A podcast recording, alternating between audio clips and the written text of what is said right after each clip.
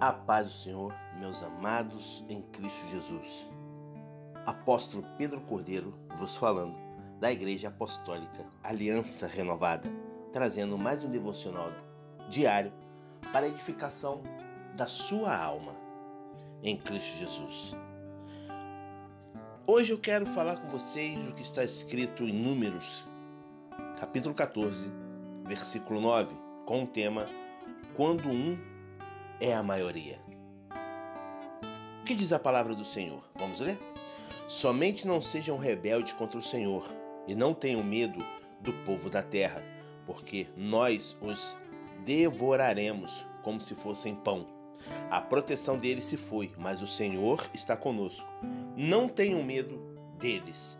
Somente até aqui e glórias à palavra do Senhor. Meus amados em Cristo, Jesus, às vezes, quando os crentes experimentam um pouco do desconforto ou alguma dificuldade, a primeira coisa que querem fazer é abandonar sua fé. Mas a vida cristã não é um parque de diversões. Ela está mais para um campo de batalha. Deus não quer que fujamos de nossos gigantes. Ao contrário, ele quer que o ataquemos. Quando os doze espias israelitas retornaram de Canaã, dez relataram que gigantes estavam morando lá. Mas esses supostos gigantes não eram do tipo dos contos de fadas. Eles eram apenas pessoas grandes.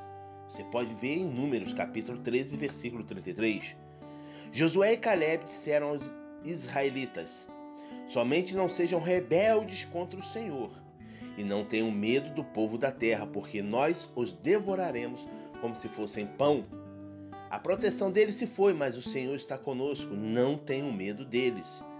Ou seja, em outras palavras, sim, esses camaradas aí são grandes, mas vejam só, Deus é ainda maior.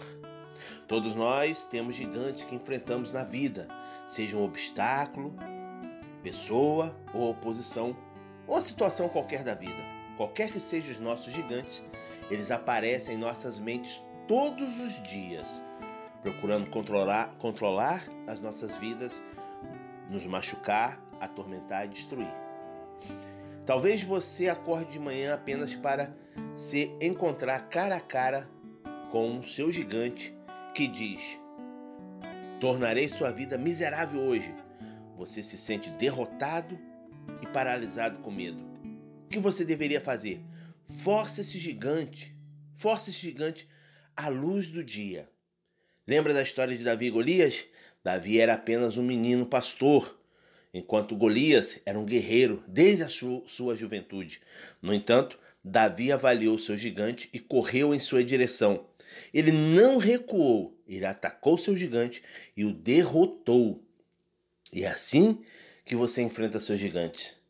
Romanos capítulo 8, versículo 31 vem dizer: Vem nos lembrar, melhor dizendo, vem nos lembrar, Romanos capítulo 8, capítulo 8, versículo 31 diz o seguinte: Se Deus é por nós, quem será contra nós?